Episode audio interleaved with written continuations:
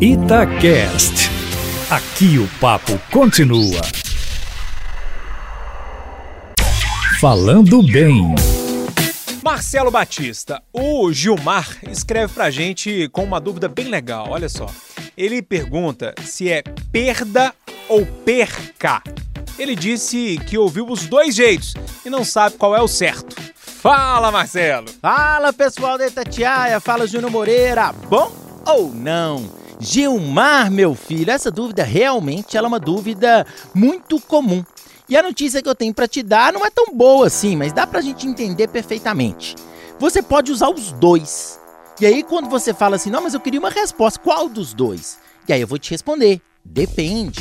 O mais difícil da gramática é que às vezes a gente tem esse depende que acaba incomodando um pouco. O que, que você tem que pensar?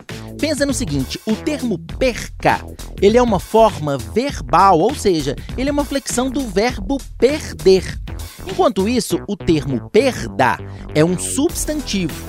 Nossa, não entendi nada, não lembro mais desses nomezinhos. Então vamos pensar nisso em frases, que aí você vai entender perfeitamente. Por que, que eu falo, por exemplo, não perca tempo e não não perda tempo? Eu falo não perca tempo porque o perca é a terceira pessoa do singular do imperativo do verbo perder. Por que, que eu falo espero que não haja perda de bagagens nesta companhia aérea? Porque esse perda é um substantivo.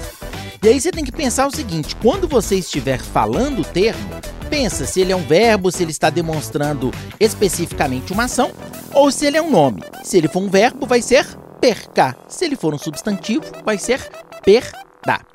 Beleza, pessoal? Para mais dúvidas, dicas e informações, entre em contato no caféconoticia.com.br e depois me procura também lá no Instagram com o nome Aprendi com Papai.